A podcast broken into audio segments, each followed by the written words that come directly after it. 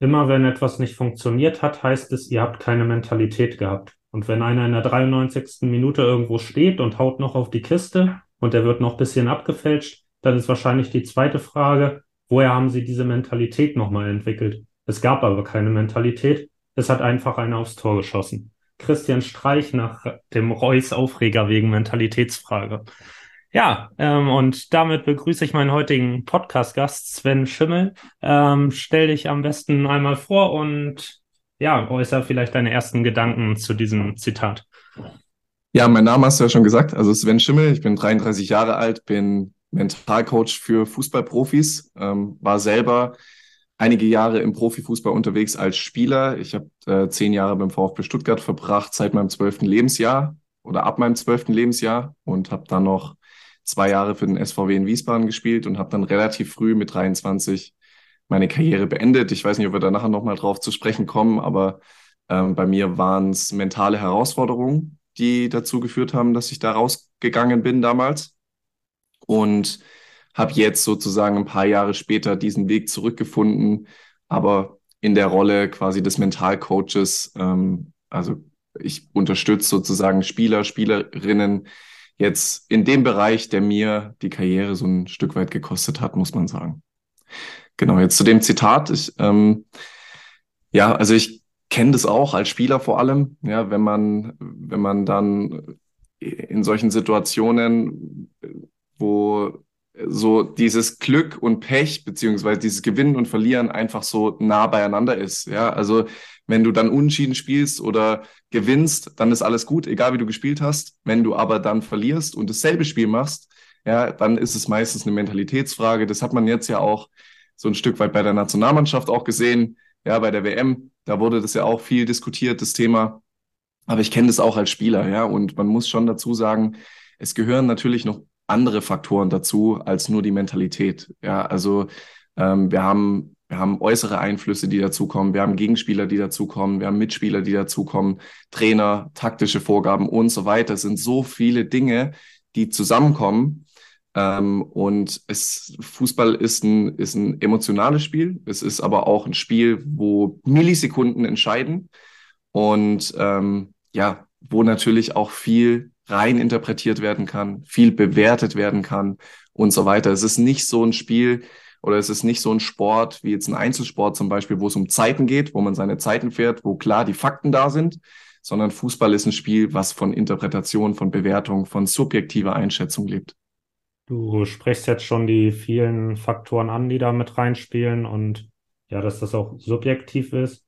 Und da kommen wir eigentlich zu dem Problem mit der Definition. Also wenn man schon ja sich dieses Interview mit Reus anguckt und der dann gefragt wird, was war es denn dann, wenn nicht die Mentalität und er sagt, wir spielen es nicht konsequent zu Ende so in etwa, aber das hat nichts mit Mentalität zu tun. Ähm, und sich dann kommen wir gleich auch nochmal darauf zu sprechen. Ähm, aber vorher sollst du deine Definition nennen, sich dann die äh, Definition von einem Podcast-Gast, mit dem ich vorher schon mal gesprochen habe, anhört ähm, der würde dann wahrscheinlich sagen, ja doch, das hat sehr wohl etwas damit zu tun. Ähm, aber vielleicht erstmal ähm, die Frage an dich, wie definierst du Mentaltraining, mentale Stärke?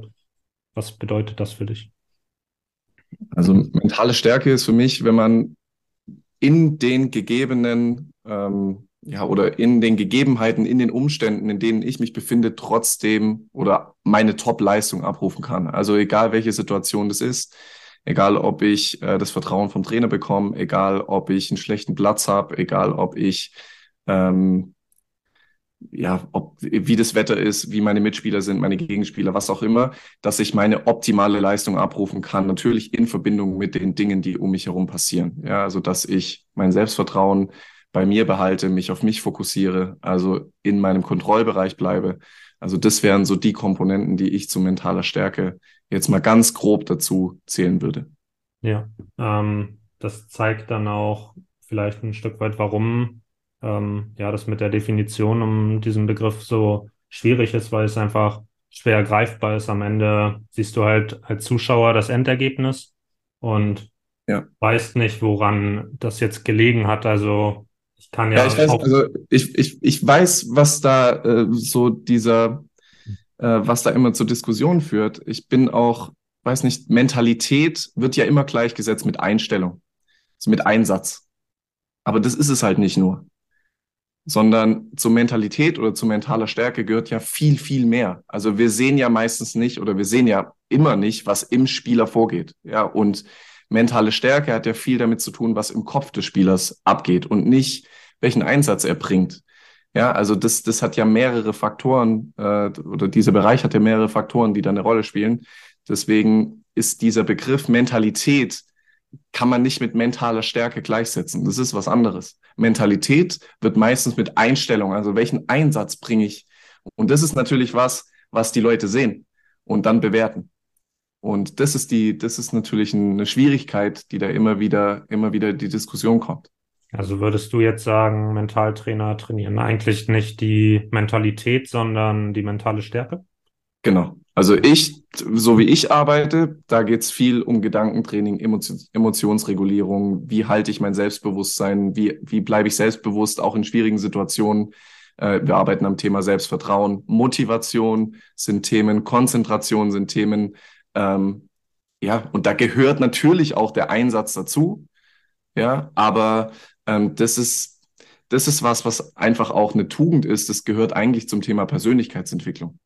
Ja, ja, das waren noch so meine Gedanken bei dem Zitat, weshalb ich das auch ausgewählt habe, weil auch ähm, der Podcast-Gast Thomas Klaus, den ich gerade angesprochen hatte, ähm, ja, das auch schon so ein bisschen bemängelt hat, dass, also er muss sich halt, also das heißt halt so Mentaltrainer nennen, aber so ganz zufrieden war er auch immer nicht mit dem Begriff, weil du ja auf der einen Seite ja Mentalität hast, was erstmal sehr nah da dran ist, dann die mentale Stärke dass eigentlich zwei unterschiedliche Dinge sind und ähm, mit dem Begriff, also aus dem nie so wirklich eindeutig hervorgeht, was das jetzt überhaupt ist, was er macht.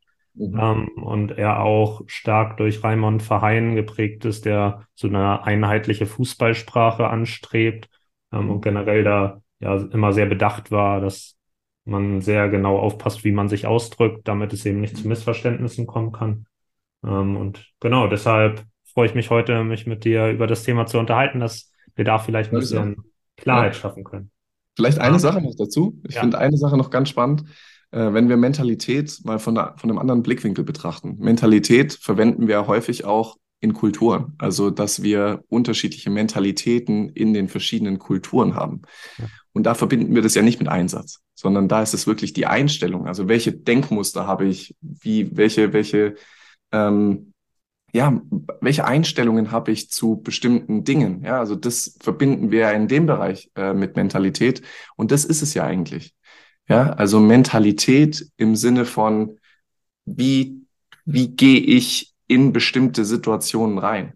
Ja, also das kann man schon auch von einem anderen Kontext oder von einer anderen Richtung mal betrachten. Ja, das finde ich, finde ich extrem spannend, weil da wird es nämlich nicht so verwendet mit dem Einsatz, sondern da ist es wirklich die Denkweise dann am Ende.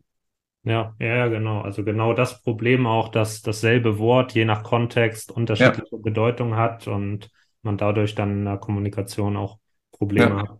Ähm, genau nochmal hatte ich ja angekündigt zu der Definition von Thomas Klaus, die er genannt hatte, ist eigentlich sehr nah bei deiner, ähm, läuft aufs selbe hinaus, würde ich sagen. Er hatte halt gesagt, dass mentale Stärke, er spricht auch von mentaler Stärke, ähm, für ihn bedeutet, dass man ähm, in der Aktion, die jetzt gerade ist, bleibt also mhm. sich nicht Gedanken darüber macht, was ist, wenn ich das nicht schaffe, so, sondern jetzt wirklich nur in dieser Aktion ähm, ja, sich befindet.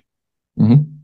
Genau. Ähm, dann hatte ich mir vorab auch schon mal deine Homepage angeguckt und habe gesehen, du strebst ja Dinge ein, äh, an wie Selbstbewusstsein, ähm, mit Freude und Leichtigkeit Fußball spielen findet man dort. Und ähm, dann kommt noch vor, das unerschütterliche Selbstvertrauen aufzubauen. Ähm, mhm. Da vielleicht einmal so die Unterscheidung, weil ich auch schon mal mit ähm, Sebastian Kneißl darüber gesprochen habe und mich jetzt interessieren würde, ob ihr da ähnlich tickt oder ob wir da auch nochmal unterschiedliche Definitionen haben. Äh, wie unterscheidest du zwischen Selbstbewusstsein und Selbstvertrauen auf der anderen Seite? Mhm. Also Selbstbewusstsein ist quasi die Voraussetzung für Selbstvertrauen. Also ich muss mir erstmal meinen Stärken, meinen Schwächen Bewusstsein, wenn wir das ganz, ich sag mal, wenn wir in das, in das Bild rein wollen. Ähm, wenn ich arbeite, dann ist es für mich gerade auch der, der Begriff Bewusstsein, der ganz wichtig ist, weil bei vielen Spielern, Spielerinnen, mit denen ich arbeite, aber auch anderen Personen, Trainer, Trainerinnen und so weiter, geht es ja darum, erstmal bestimmte Denkmuster aufzubrechen. Und ähm, das bedeutet ja, dass wir unbewusste Prozesse haben, unbewusste Denkmuster. Wenn wir jetzt zum Beispiel einen Fehler machen auf dem Platz, dann ist es ja nicht so, dass ich darüber nachdenke, jetzt negativ zu denken, sondern diese Gedanken fließen einfach unbewusst, ein unbewusster Prozess. Und um aus diesem unbewussten Prozess rauszukommen, muss ich mir erstmal meine Gedanken, die ich habe, die ich mit dem Fehler verbinde, bewusst machen. Das heißt, ich brauche ein absolutes Selbstbewusstsein erstmal, was in mir vorgeht. Also welches Körpergefühl habe ich, welche Gedanken habe ich und so weiter, dass ich überhaupt erst die Möglichkeit habe, Denkmuster zu verändern, Automatismen zu schaffen, die dann wieder ausschlaggebend sind für dieses Flow-Gefühl. Also die Definition, die du gerade gesagt hast, im Moment zu bleiben, in jeder Situation, in dieser Situation zu bleiben, ist ja eigentlich Flow. Ja, also Flow, da denken wir nicht drüber nach, sondern wir spielen einfach und sind in jeder Situation oder mit jeder Situation eins. Und ähm, diese Voraussetzungen wollen wir ja schaffen. Jeder Spieler, jede Spielerin will die besten Voraussetzungen schaffen, um in den Flow zu kommen. Und dafür brauche ich erstmal am Anfang, bevor ich die Voraussetzungen schaffen kann, dieses Bewusstsein für mich, für mich, für meinen Geist, für meine Gedanken, für meine Gefühle und so weiter, dass ich die umdrehen kann. Also dass ich wirklich unterstützende ähm, Gedanken, unterstützende Denkprozesse entstehen lassen kann mit bestimmten Tools, mit bestimmten Methoden, Übungen, die man dann macht. Ähm, und das ist ja erstmal die, die Basis dafür, ja, dass ich dann in mein Selbstvertrauen kommen kann. Ähm, Selbstvertrauen an sich ist was, was wir in, im Fußball äh, was ich jetzt ganz oft miterlebt habe und auch, und auch so ein bisschen, bisschen von mir kenne, ist, dass wir Selbstvertrauen sehr stark von äußeren Bedingungen abhängig machen. Also wie lobt mich der Trainer, was kriege ich von meinen Eltern, von den Mitspielern, von der Presse und so weiter, weil wir das eben auch gelernt haben. Ja, also wir wachsen ja so auf, ob das in der Schule ist, aber ob und im Fußball natürlich auch. Also je nachdem, wann man ins leistungsorientierte, in den leistungsorientierten Fußball geht, desto früher wird einem ja beigebracht, dass man ständig bewertet wird. Ja, von außen. Und ähm, diese Bewertung führt dann natürlich dazu, dass wir selber gar nicht mehr lernen, unser Selbstvertrauen auf unsere Leistung aufzubauen, sondern wir verlassen uns auf das, was von außen kommt. Und deshalb ist bei mir jetzt zum Beispiel im Coaching das Thema Selbstfokussierung zusätzlich zum Thema Selbstbewusstsein ein ganz wichtiges. Also, dass wir immer mehr zu uns zurückfinden. Also, dass wir mehr mit, mit uns selbst arbeiten. Ja, und auch unsere Leistung reflektieren können, analysieren können, vielleicht selber Reflexionen machen und nicht alles davon abhängig zu machen, was der Trainer in der Videoanalyse zum Beispiel sagt. Ja, und dann habe ich die Möglichkeit, mein Selbstvertrauen auch mehr und mehr zu mir zurückzuholen und auf einer Basis aufzubauen, die nicht so wackelig ist, wie jetzt zum Beispiel ein Selbstvertrauen, was sich durch äußere Einflüsse aufbaut, wie jetzt zum Beispiel vom Trainer, weil das sind alles Dinge, die ich natürlich selber nicht kontrollieren kann. Ja, ich, ich mache mich eigentlich abhängig in dem Moment und mein Selbstvertrauen noch dazu. Das heißt, immer mehr zu sich zurückzukommen und da ist natürlich ganz extrem dieses Thema Selbstbewusstsein, also dass man die Voraussetzungen schafft, um in diese Automatismen reinzukommen. Ja, ja, finde ich total spannend. Also hatte Sebastian Kneißl auch genauso definiert. Ähm, das hatte ich da tatsächlich so zum ersten Mal für mich gehört. Das ist ja auch, war mir nie so klar, dass es in dem Wort ja auch drin steckt, sich Selbstbewusstsein. Ja. Ähm, fand ich da deshalb einfach total spannend. Und er hatte dann auch so ein, ja, ganz gutes Beispiel mit dem Hin- und dem Rückspiel. Der Gegenspieler kommt im Hinspiel da mit breiter Brust an, so ähm, total motiviert, sagt, ich hau ich weg so. Ähm, und dann ja, fragt er seine Spieler immer, ja, was würdet ihr sagen? Ähm, ist der selbstbewusst? Und dann sagen die, ja klar, so, der ist selbstbewusst. Und dann Rückspiel, ähm, Kopf ist unten, äh, weiß ich nicht, schlecht geschlafen, was weiß ich, was für Faktoren da reinspielen. Ähm, ist sich seiner Sache nicht mehr so sicher, ist plötzlich ein bisschen stiller, sagt nicht mehr, ich hau euch weg. So, ähm, wie ist es ja. jetzt? Ist, ist er jetzt selbstbewusst? So. Und ja. ähm, dann sagen die Spieler nein. Und ja, und er wiederum sagt dann doch klar, er ist sich selbst darüber bewusst, wie er sich gerade fühlt, wie er denkt. Ja. Ähm, genau, ja. Ja, und das, das, spielen, das, das ist ja genau das, was ich gesagt habe. Da spielen ja dann diese Bewertungen eine ganz, ganz große Rolle. Ja, am Anfang hat er gesagt, ich hau dich weg und so weiter. Da war er noch sehr positiv. Und im zweiten Spiel, ja, da hat er dann ein bisschen einen anderen Auftritt gehabt. Man weiß jetzt nicht, was in seinem Kopf stattgefunden hat. Ja, aber da spielen natürlich diese Bewertungen, die ich einer Situation gebe, eine ganz, ganz große Rolle. Und diese Bewertung ist ja meistens, wie schon gesagt, ein unbewusster Prozess. Ja, also wenn ich jetzt, man, man hat ja immer zwei Seiten der Medaille. Also wenn ich jetzt zum Beispiel, ähm, passiert relativ oft im Coaching, dass ein Spieler zu mir kommt und sagt, am Wochenende spielen wir gegen eine richtig, richtig gute Mannschaft. Ich habe den besten Gegenspieler gegen mich. So. Jetzt ist es für den Spieler eine Bedrohung. Jetzt sagt der Spieler, scheiße, ich habe ein bisschen Angst, ich hab, ich weiß nicht, ich habe Schiss, dass ich untergehe gegen den Spieler und dass er mich herspielt. So, das ist jetzt mal eine Bewertung, die einfach, weil er quasi dieses, diese Anforderung, die da ist, über sein Selbstbild stellt. Also diese, diese quasi subjektive Bewertung der Anforderung, die auf ihn zukommt, stellt er über sein Selbstbild. Also er fühlt sich der Situation überfordert. Ähm, jetzt haben wir aber auch einen anderen Spieler. Ich war zum Beispiel so ein Spieler.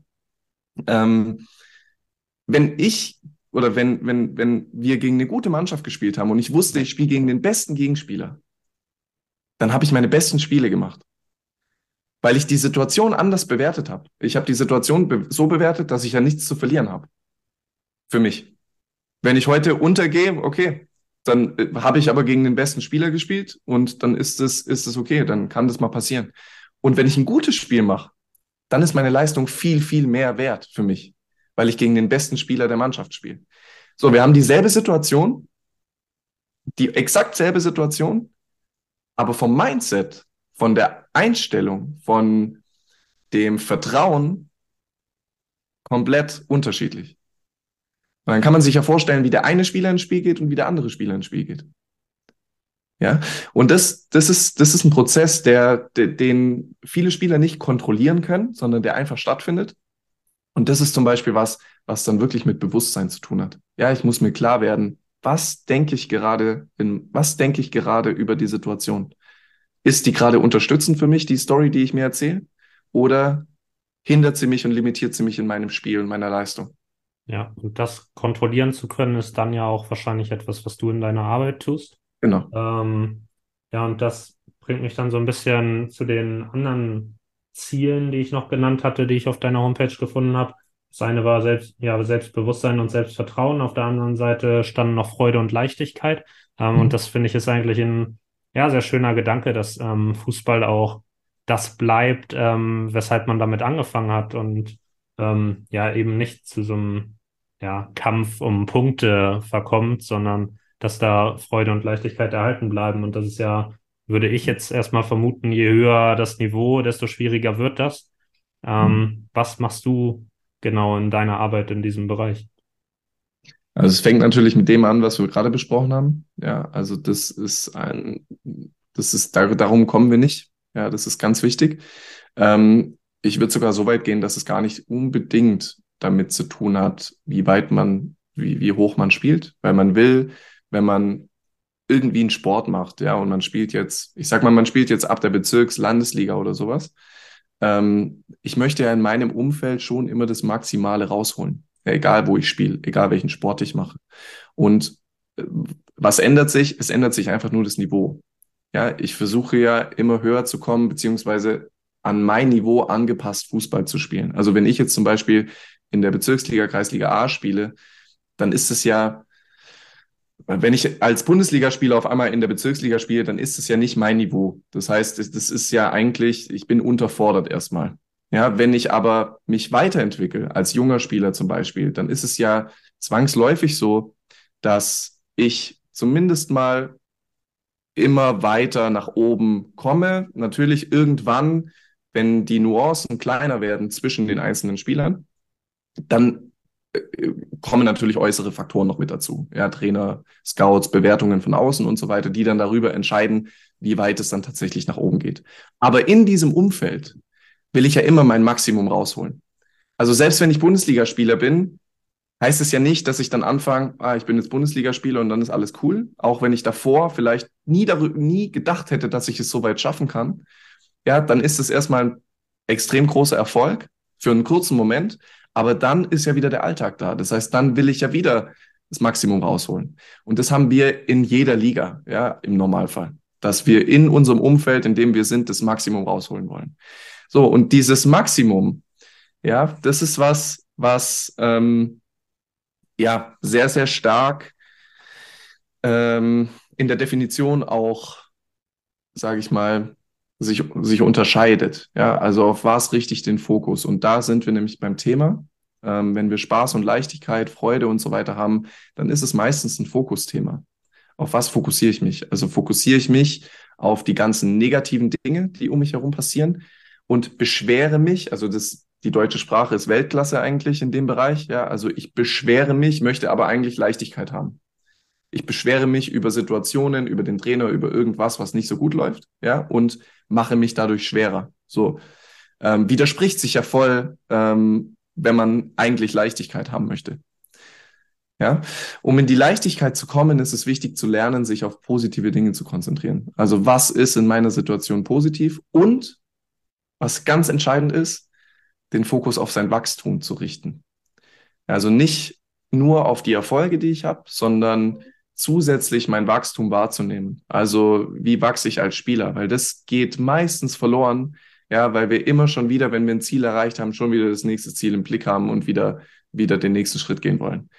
Ähm, aber es ist schon wichtig, immer mal wieder auch anzuerkennen, was ich alles schon geschafft habe, was ich alles schon erreicht habe und den Fokus, wie gesagt, auf die Weiterentwicklung zu legen, weil dann habe ich viel mehr Möglichkeiten, ähm, auch, sage ich mal, mehr im Moment zu bleiben und mich auf das Spielen zu konzentrieren.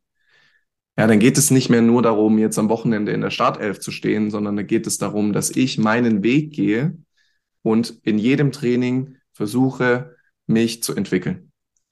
Ja, und dann haben wir wieder das Thema Selbstfokussierung, weil dann sind wir wieder bei uns, ja, und haben die Möglichkeit, uns davon zu lösen, ob mich der Trainer jetzt am Wochenende aufstellt für mich geht es um meine Karriere, um meinen Weg. Und wenn ich bei mir bleibe und jedes Training nutze, um diese Treppe immer weiter nach oben zu gehen, was meine Entwicklung angeht, nicht meine Karriere, sondern meine Entwicklung, dann bin ich automatisch mehr bei mir. Ja, und wenn ich bei mir bleibe, dann haben wir die Folge, dass wir selber ja auch die Freude besser steuern können. Ja, weil dann habe ich den Fokus bei mir und habe die Möglichkeit, das alles zu, zu steuern, wie ich mich auch fühlen möchte. Du hast das, was ähm, ich jetzt gesagt hatte, dass es auch ja mit dem Niveau zusammenhängt. Je höher es wird, desto schwerer. Ja, das hattest du da jetzt so ein Stück weit in Frage gestellt. Du hattest aber ja auch gesagt, ähm, dass ja externe Faktoren immer eine große ja. Rolle spielen, dass davon abhängt, wie ein Spieler damit klarkommt. Und das ist eben das, woran ich jetzt gedacht hatte, dass mhm. ähm, wenn ich in der Bundesliga bin, das hat jetzt auch in der letzten Folge Christian Panda gesagt, ähm, wenn du da verletzt bist ähm, und länger ausfällst, so da wird anders damit umgegangen äh, als jetzt in der Kreisliga. Also in der Kreisliga fragt vielleicht noch jemand nach, wie geht's dir denn jetzt damit, dass du diese Verletzung hast? In der Bundesliga bist du dann, ja, er hat gesagt, er war dann irgendwann nur noch Knie. Da wurde nur noch gefragt, wann bist du wieder fit, wie geht's deinem Knie? Aber diese Frage, wie geht's dir damit, dass du diese Verletzung hast, die kam eben nicht. Ähm, als ein Beispiel jetzt für so einen externen Faktor. Ähm, einfach, dass das Umfeld ein anderes ist. Ähm, ja, das war das, was, also worauf ich hinaus wollte. Wie, wie siehst du das? Absolut. Ja, also es kommen natürlich nochmal Faktoren dazu, die das Ganze erschweren. Ja, aber dieser, dieser Punkt, dass äh, wir, also ich habe Spieler, ich bin ja gerade auch noch so nebenher Trainer in der Bezirksliga tatsächlich. Und man muss sagen, da ist es vom, von der, ja, von den Anforderungen, die die Jungs an einen stellen, auch als Trainer, ähm, und auch wie was Freude, was Zweifel angeht, nicht so viel anders, als ich das erlebt habe. Ja, natürlich wird es schwerer, je weiter man hochkommt, weil einfach auch Geld eine Rolle spielt. Ja, das muss man einfach sagen. Ja, und jeder schaut natürlich, dass die Existenz gesichert ist. Ja, sollte natürlich, so der, die Gedanken sollten natürlich auch ein bisschen anders sein. Ja, weil ich glaube, dass man durch eine andere Zusammenarbeit viel mehr Erfolg haben könnte. Ja, dann in so einem Fall. Ähm, aber es ist schon so, dass klar auch, auch die Anforderungen oben ähm, auch ein bisschen anders, anders sind. Ja, aber ich glaube, dieser Erfolgs, diese Erfolgseinstellung im jeweiligen Umfeld, das darf man nicht außer Acht lassen. Also ich glaube nicht, dass in der Kreisliga, Bezirksliga, Landesliga, je nachdem, wo das ist, dass die Spieler das nicht interessiert. Ja, also dass die Spieler einfach Spaß haben und Fußball spielen, weil so ist es nicht. Ja, ja, also Genau, kann ich dir auf jeden Fall recht geben. Also auch im Jugendbereich, wo es ja, wo ja eigentlich immer so gesagt wird, dass es gar nicht so sehr um die Ergebnisse geht. Ja, okay, gut, aber die ähm, Spieler wollen das. Ähm, ja. Und selbst da hast du ja, wo man jetzt meinen würde, man hat so ein Umfeld in Anführungszeichen komplett ohne Druck. Das stimmt ja nicht. Also wenn du ein kleinerer Verein bist, ähm, selbst in einer niedrigen Spielklasse, da musst du aufpassen, dass deine guten Spieler nicht, ja. keine Ahnung, in die ganzen umliegenden Vereine wechseln äh, wobei das natürlich auch manchmal sinnvoll sein kann, aber ist jetzt natürlich erstmal als Verein nicht dein erstes Ziel. Mhm. Ähm, und die Eltern machen Druck im, auch schon im Kinder- und Jugendbereich ja. und die Spieler wollen auch gewinnen, wenn es da nicht läuft, sind die auch unglücklich. Deshalb selbst auf diesem Niveau bist du eigentlich ja permanent als ja. Trainer Druck ausgesetzt. Also Druck kannst du dir immer machen. Also das ist ja, das ist ja was, das, da brauchst du ja gar nichts dafür. Also du kannst dir immer Druck machen in jeglicher Situation, egal in welcher Situation du bist, äh, kann Druck entstehen. Ja, das heißt, ist, Druck ist ja eine, eine reine Bewertungssache. Ja. ja. Also wie bewerte ich die Situation für mich? Das ist mehr, nicht mehr und nicht weniger. Ja, also ich kann, da, da hätten wir wieder das Beispiel, äh, DFB-Pokalfinale Frauen letztes Jahr. Ja, ich hatte Spielerinnen, die dabei waren und Zuschauer. Ja, also die eine Spielerin hat das gefeiert vor, keine Ahnung, 30, ich weiß nicht, wie viele Zuschauer da waren in Köln im Stadion, ich glaube über 20.000 Zuschauer ähm, und für die Frauen natürlich eine Wahnsinnskulisse. Und ähm, die eine Spielerin hat das gefeiert, da vor den Zuschauern zu spielen, hat sich richtig auf das Spiel gefreut, ja, weil sie einfach gedacht hat, geil, jetzt endlich mal vor so vielen Zuschauern zu spielen. Eine andere Spielerin hat sich extrem Druck gemacht. Ja, die sehen mich dann und so viele Zuschauer, so viele gucken zu und so weiter. Es ist dann am Ende einfach eine Sache der eigenen Bewertung, wie ich mit, wie ich in diese Situation reingehe. Ja, und diese, diese, dieses Druck machen, das kann ich mir ja, äh, mein Sohn, der ist jetzt sechs, spielt bei den Bambinis, selbst er kann sich ja Druck machen. Wenn er sagt, ja, ich habe jetzt im letzten Training habe ich zehn Tore geschossen, wenn ich heute nur einschieße, was sagen die dann über mich? So, das ist ja wieder, wieder was, egal wo ich bin. Druck ist was, was überall entstehen kann. Ja, äh, ist auf jeden Fall eine ganz nette Überleitung ähm, zu einem Zitat von Thomas Tuchel, der dich ja auch mal in der Jugend trainiert hat.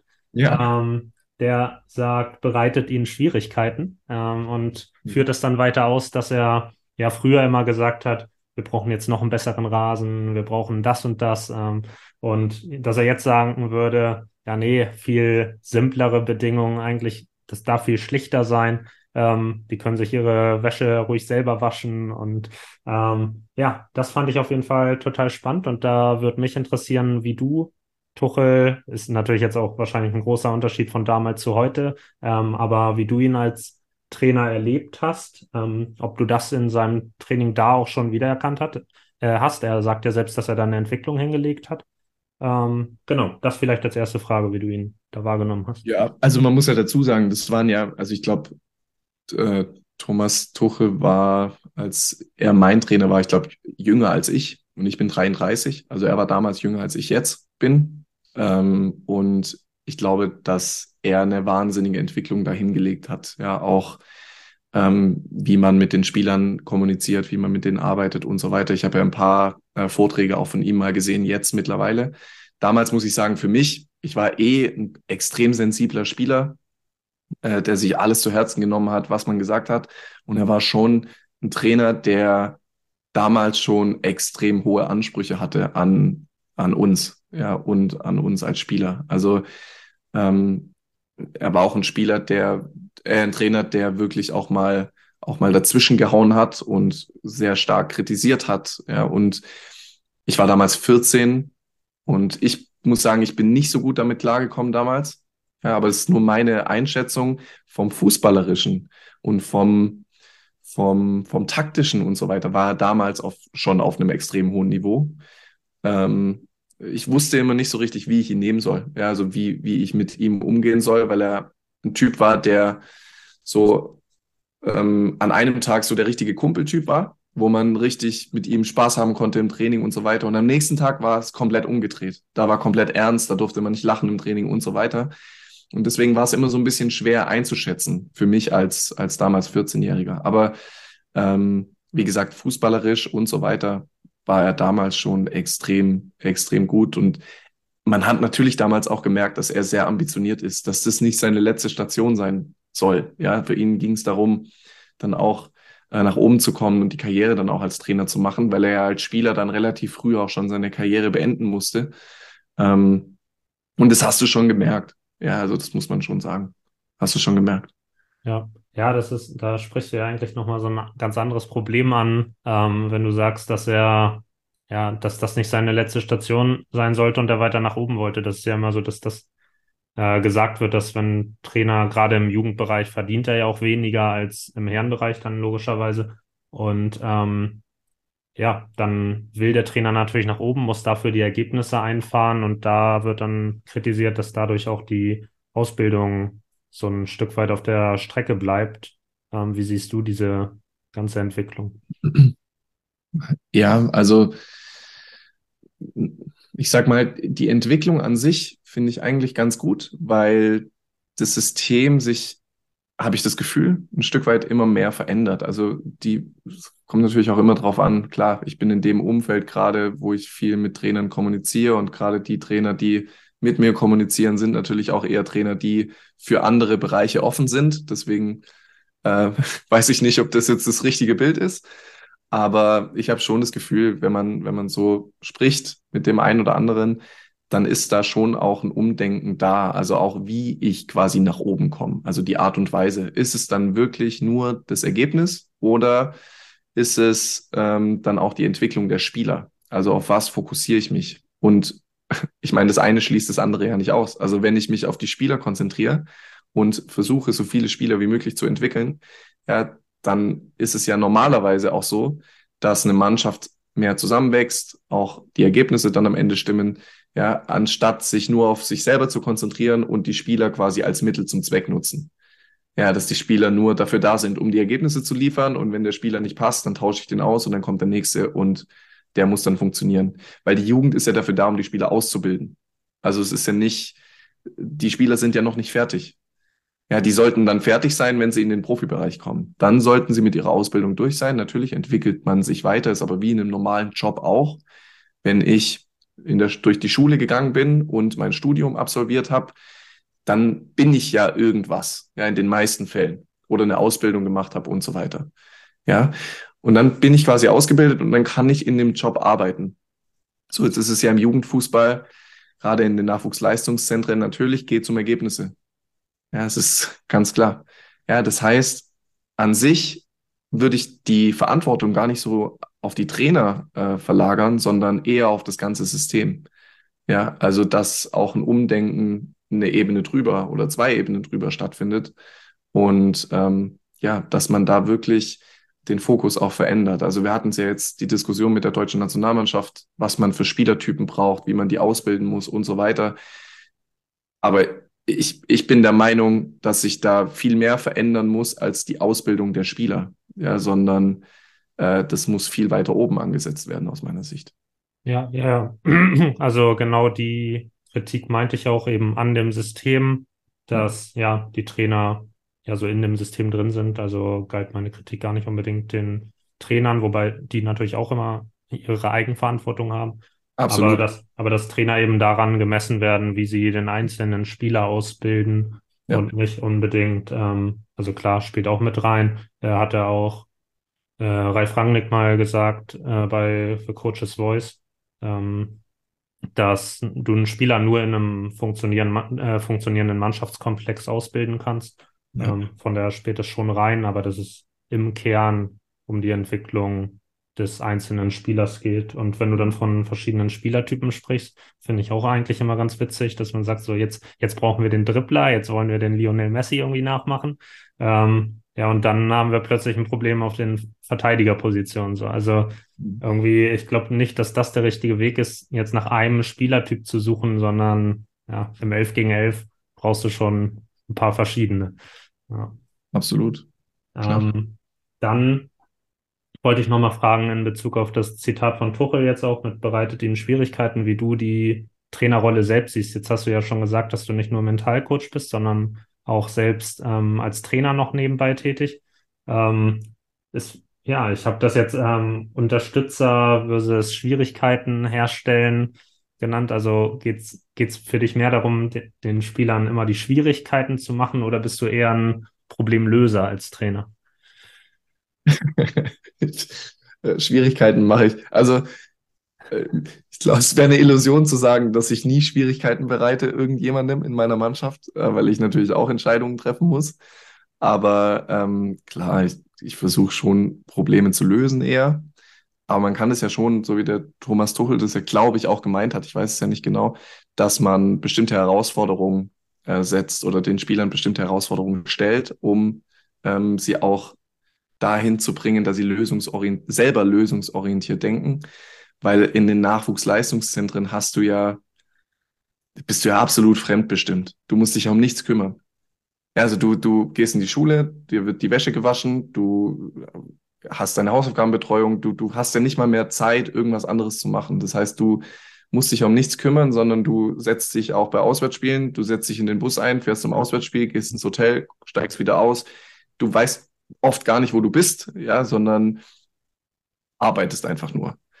Und diese Herausforderung, ich finde es schon wichtig, weil man, wenn man diese Herausforderung gestellt bekommt, ja, dann lerne ich ja auch, damit selber umzugehen und nicht immer diese Hilfestellung zu bekommen von außen. Weil das, das ist ja was, was ich dann im Profifußball ja nicht mehr bekomme. Ja, diese, diese, also worauf ich mich nicht mehr verlassen kann, dass ich diese Hilfestellung nur noch bekomme, sondern dann geht das Leben los. Ja, und deswegen gerade im Jugendfußball finde ich das schon extrem wichtig, dass die Jungs und Mädels natürlich das Lernen, ja, und Herausforderungen gestellt bekommen. Ähm, ich habe mal letztens mit einem Trainer gesprochen, der meinte, und da, da geht es ja nicht nur um den Platz oder um Schwierigkeiten um, den, um das Training, sondern natürlich auch, wie die Spieler mit sich umgehen. Ich habe mal, wie gesagt, mit einem Trainer gesprochen vor kurzem, der bei Real Madrid hospitiert hat in der Jugend. Und er meinte, bei Real Madrid ist es so, dass die Spieler ab der U14 oder U15 ihre Videoanalysen selber machen. Natürlich werden die dann noch Feedback bekommen danach, aber im ersten Schritt geht es darum, dass sie ihr Spiel selber lernen zu analysieren und zu reflektieren. Und das finde ich extrem gut, weil du dann lernst, wirklich mit dir selber zu arbeiten und wirklich Dinge zu erkennen. Ja, und dich nicht nur von Feedback von außen, äh, auf Feedback von außen zu verlassen. Weil dann kann ich auch das Feedback viel, viel besser einordnen dann später. Ja, dann lerne ich wirklich mit Kritik und so weiter zu arbeiten.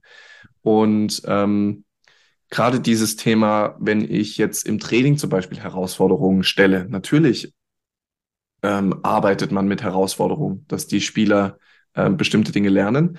Was dann aber wichtig ist, finde ich, ist die klare Kommunikation. Also, dass die Spieler verstehen, okay, warum machen wir das jetzt? dass ich keinen Interpretationsspielraum lasse für die Spieler. Ja, dass es nicht dann kippt, sozusagen, weil sie bestimmt, weil sie bestimmte Dinge gewohnt sind und dann auf einmal ja in Schwierigkeiten gestellt werden, äh, dann muss ich das erstmal kommunizieren. Ist meine Meinung. Ja, ja, also genau, für mich geht es auch dann darum, dass ich eben ein Umfeld schaffe, in dem es diese Schwierigkeiten gibt. Und ja. dann, das erinnert mich so ein bisschen an ein Zitat von Mourinho, der gesagt hat, ähm, dass ja, die Aufgabe des Trainers ist eben, ja, einen Spieler dazu zu befähigen, Dinge zu tun, die er alleine nicht schaffen würde. So und ja. ähm, erstmal in dieses Umfeld rein, so, wo es diese Schwierigkeiten gibt, okay, und dann zu beobachten, ihn erstmal selbst machen zu lassen und dann eben diese Hilfestellung zu geben, dass du den ähm, Spieler dazu befähigst, selbst damit umzugehen, dass er so eine Situation beim nächsten Mal dann komplett alleine lösen kann. Ähm, ja. das, das ist, glaube ich, so der Weg, ähm, ja, wo es hingehen sollte. Ähm, dann hast du ja vorhin schon äh, deine eigene Zeit als Spieler anklingen lassen und ähm, ja, schon angedeutet, dass es vielleicht sinnvoll würde, da, äh, wäre darüber nochmal zu sprechen. Ähm, ja, mit deinen eigenen Problemen damit umzugehen, ähm, dass du da vielleicht nochmal aus der eigenen Erfahrung erzählst. Mhm. Äh, ja, also bei mir hat das schon relativ früh angefangen. Also ich bin ja mit zwölf Jahren damals zum VfB Stuttgart gewechselt und war so im ersten Jahr, also das war für mich eh sowieso erstmal was komplett Surreales, äh, auf einmal bei so einem großen Verein zu spielen, eigentlich aus dem Nichts. Also ich wurde da angerufen, habe dann das Probetraining gemacht und wurde dann verpflichtet, ähm, wo man vorher nie darüber nachgedacht hat. Also klar wollte ich irgendwie, war der Traum, irgendwie Profi zu werden, aber äh, nie darüber nachgedacht, dann bei so einem großen Verein so früh schon zu spielen. Und ja, bin dann dort alle Jugendmannschaften durchlaufen, aber war nie so das große Talent. Also ich war, ich habe unter Thomas Tuchel zum Beispiel ja mal gespielt, mal nicht gespielt, hatte da auch die ein oder andere Verletzung damals. Dann in der U16 habe ich ganz wenig Spielzeit bekommen und nach der U16 wollte ich eigentlich weg. Ähm, zu U17 wollte ich eigentlich woanders hinwechseln und bin dann aber doch nochmal da geblieben und wie gesagt, das war ein Auf und Ab. Und man hat sich irgendwie immer durchgekämpft, äh, um wieder übernommen zu werden in die nächste, in die nächste Jugendmannschaft, in die nächste und in die nächste. Ja, es war immer so ein Schritt für Schritt. Und zwischendrin war es immer ein Kampf. So immer so, wenn du halt kaum spielst. Für mich war das unheimlich schwer, das zu verarbeiten. Ja, weil ich einfach spielen wollte und ja, und diese Spielzeit dann häufig auch nicht bekommen habe, obwohl ich das Gefühl hatte, eigentlich müsste ich spielen. Ja. Und ich habe dann in der U19 ganz überraschend meinen ersten Profivertrag unterschrieben. Und da habe ich ganz, ganz viel meinem U19-Trainer zu verdanken, weil er irgendwas in mir gesehen hat, was viele andere nicht gesehen haben. Ich habe die ganze Jugend Stürmer gespielt und er hat dann äh, gesagt, komm, wir probieren dich mal als rechten Verteidiger aus. Offensiv hätte ich wahrscheinlich, ich, wenn alle fit geblieben wären, kein einziges Spiel gemacht, weil alle Spieler, die offensiv gespielt haben, alle Bundesligaspieler geworden sind danach. Es waren Julian Schieber, Boris Vukcevic, Daniel Didavi, Manuel Fischer und so weiter. Also wir hatten Sebastian Rudi noch, wir hatten einen sehr, sehr starken Jahrgang offensiv. Und ja, habe dann rechts hinten gespielt und habe dann auf der Position innerhalb von vier Monaten meinen ersten Profivertrag unterschrieben. Ja, und dann bin ich quasi in die zweite Mannschaft vom VfB. Erstmal in die dritte Liga, das war das erste Drittliga-Jahr. Und ähm, es war damals so, dass ich mich direkt in der Vorbereitung verletzt habe und dann wirklich einen schweren Stand hatte, reinzukommen. Und ich hatte bis Oktober oder September das Gefühl, der Trainer kennt meinen Namen gar nicht. Und habe dann so meine erste, habe dann mein erstes Spiel gemacht, habe in in dem Jahr aber nur insgesamt vier Spiele gemacht. Und auch die Persönlichkeiten, die ich als Trainer hatte, waren für mich extrem schwierig. Also das waren ähm, Trainer, die ja jetzt nicht unbedingt so den Spielern das Vertrauen gegeben haben, sondern es ging eher dann um Macht, um also Videoanalyse war jetzt nicht dafür da, um den Spieler zu entwickeln, sondern eher um dem Spieler aufzuzeigen, was er alles nicht kann. Und so hat sich das dann durch ist es, ja, hat sich das dann entwickelt auch. Also ich bin dann ähm, vom VfB, dann nach drei Jahren dritte Liga, dann zu Wien Wiesbaden gegangen. Und auch da ging das dann so weiter mit äh, den Zweifeln, die ich auch selber hatte. Ja, ich hatte immer das Gefühl, irgendwie, ich bin ja nicht zu Recht hier. Ja, ich, ich bin schlechter als die anderen. Also ich hatte ein sehr, sehr verzerrtes Selbstbild. Und ähm, das hat dann auch dazu geführt, dass ich nach den zwei Jahren in Wiesbaden dann meine Karriere beendet habe, obwohl ich in Wiesbaden in den zwei Jahren 62 Spiele gemacht habe. Also ich habe eigentlich fast jedes Spiel gemacht, habe mich aber gefühlt wie ein Spieler, der jede Woche auf der Tribüne sitzt. Und das, wie gesagt, das hat natürlich schon relativ früh angefangen in der Jugend und hat sich dann einfach so durchgezogen. Ich wusste einfach selber nicht, okay, wie komme ich da raus? Wie kann ich daran arbeiten? Ist es überhaupt, also ich habe mir eigentlich da gar keine Gedanken drüber gemacht, sondern das war ich. Ich wurde mit, dem, mit den mentalen Themen nie konfrontiert. Damals gab es noch keine Sportpsychologen in den Nachwuchsleistungszentren. Auch so, in, man hatte keinen Vortrag mal über das Thema oder sowieso über andere Themen, Ernährung und so weiter. Wir hatten nie sowas damals. Da ging es nur um Fußball, um Leistung und das war es eigentlich. Und Schule, ja. Ähm, und deswegen hat man sich darüber keine Gedanken gemacht, sondern das war meine Persönlichkeit und das war ich und ich hatte keine Ahnung, wie ich da rauskommen soll. Dann habe ich dem Verein das damals gesagt, nachdem sie mir eigentlich, eigentlich wollten sie mit mir das Gespräch zur Vertragsverlängerung führen und dann habe ich gesagt, das für mich die Reise nicht weitergeht. Dann haben sie mir einen Sportpsychologen noch an die Seite gestellt, aber ich war mit meiner Entscheidung schon so weit und so tief eigentlich in diesem Loch drin, dass ich gar nicht mehr offen war dafür. Also ich wollte mich auf keinen Fall noch umstimmen lassen ähm, und ja, konnte die Sachen dann auch gar nicht mehr aufnehmen. Ich habe das dann dem Verein zuliebe gemacht, aber hatte gar keine intrinsische Motivation, mit dem Psychologen eigentlich zu arbeiten. Und ja, bin dann rausgegangen und wollte eigentlich, muss man dazu sagen, nie wieder was mit dem Profifußball zu tun haben. Das war eigentlich so für mich ein Kapitel, was geschlossen war. Und ich habe dann echt ein paar Jahre gebraucht, um die Dinge aufzuarbeiten, zu reflektieren, meine Erfahrungen auch wirklich ja zu reflektieren, durchzugehen, ähm, einzuordnen, um dann Jahre später wieder den Weg zurückzufinden. Ja, ja, ist aber ja auf jeden Fall dann, auch wenn du das damals natürlich nicht vermutet hast, ähm, eine sehr wertvolle Zeit dann auch für dich gewesen, für die Arbeit jetzt natürlich. Und ja, ähm, ja da muss ich auch nochmal so ein bisschen an die letzte Folge mit Christian Panda denken, wo er gesagt hat, also ich habe dann gefragt, was er denn ja als Schlussfolgerung daraus sieht. Also er meinte, es gibt ja Spieler, die kommen, also die brauchen so Dinge wie, ähm, dass dann einer fragt, ja, wie geht's dir jetzt mit der Situation und so. Aber er meinte, das kriegst du halt in dem Bereich nicht. So, und ähm, ja, was das dann im Umkehrschluss ähm, für ihn heißt, so dass jetzt keiner mehr Profi werden soll, so provokativ gefragt. Ähm, und er hatte halt gesagt, dass man ja für sich daraus ziehen kann, dass wenn du weißt, da kriege ich das nicht, dass du dir dann eben solche Leute an die Seite holst, dass du dir ein, es muss ja gar nicht immer jemand sein, der das professionell macht, aber ähm, eine Möglichkeit halt ähm, ja einen Mentalcoach holst oder ähm, einfach jemanden im näheren Umfeld hast, aus der Familie, äh, im Freundeskreis, ähm, mit dem du darüber sprechen kannst, weil du weißt, da in dem Profibereich, da kriegst du das eben nicht. Und ja, das fand ich eigentlich einen ziemlich guten Tipp von ihm, dass man ja da offen, eine Offenheit entwickelt, einfach ja. für solche Leute, die einem da dann auch helfen.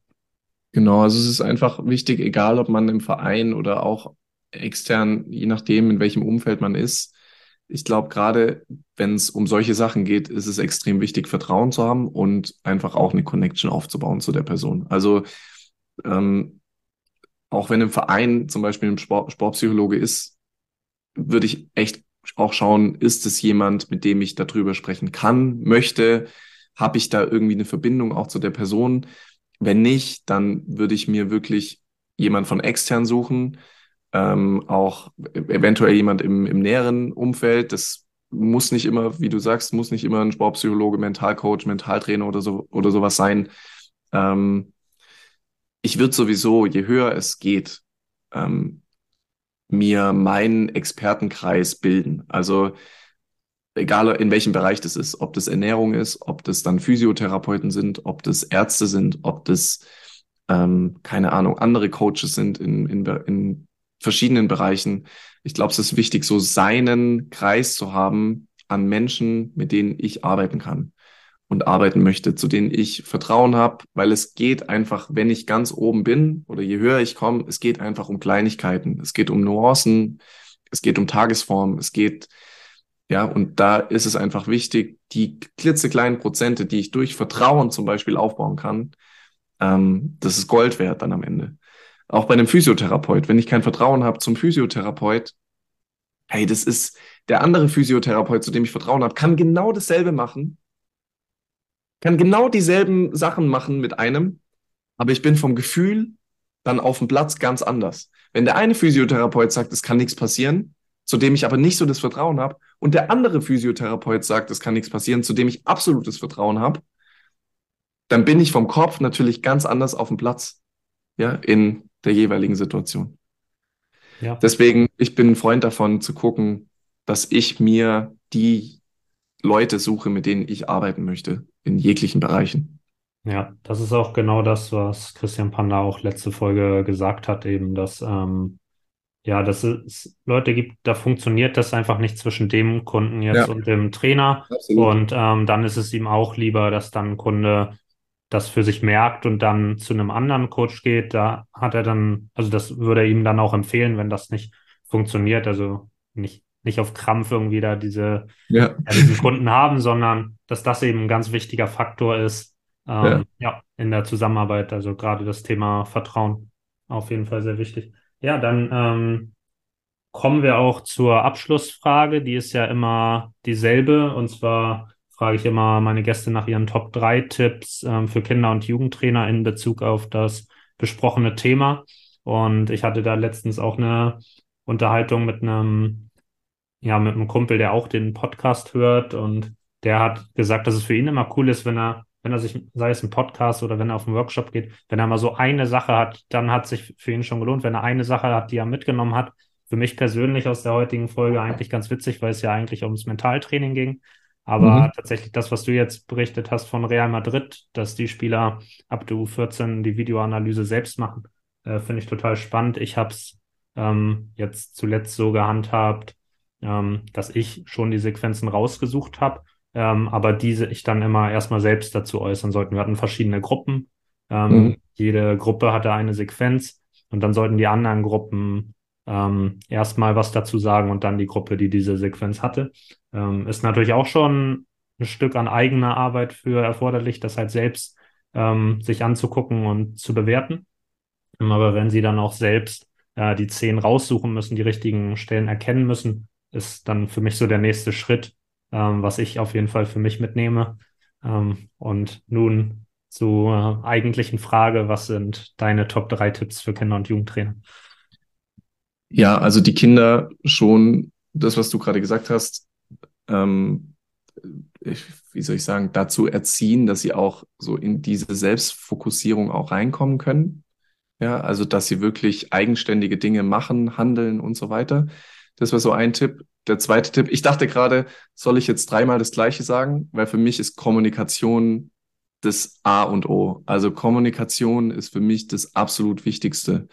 Ähm, natürlich ist es dann wichtig, wie kommuniziert wird, klar, aber erstmal zu sprechen mit den Jungs, Mädels, je nachdem, wen ich im Training habe, ähm, auch Fragen zu stellen, ja, mich für die Person zu interessieren, nicht nur ähm, die Kinder, nicht nur den Kindern das Gefühl geben, dass der Fußball sie identifiziert oder dass ihre Identifikation nur vom Fußball abhängig ist, sondern wer ist die Person hinter dem Fußballer, je nachdem, wie hoch ich trainiere. Ähm, und ja, das dritte ist, glaube ich, hm, schwierig. Das dritte,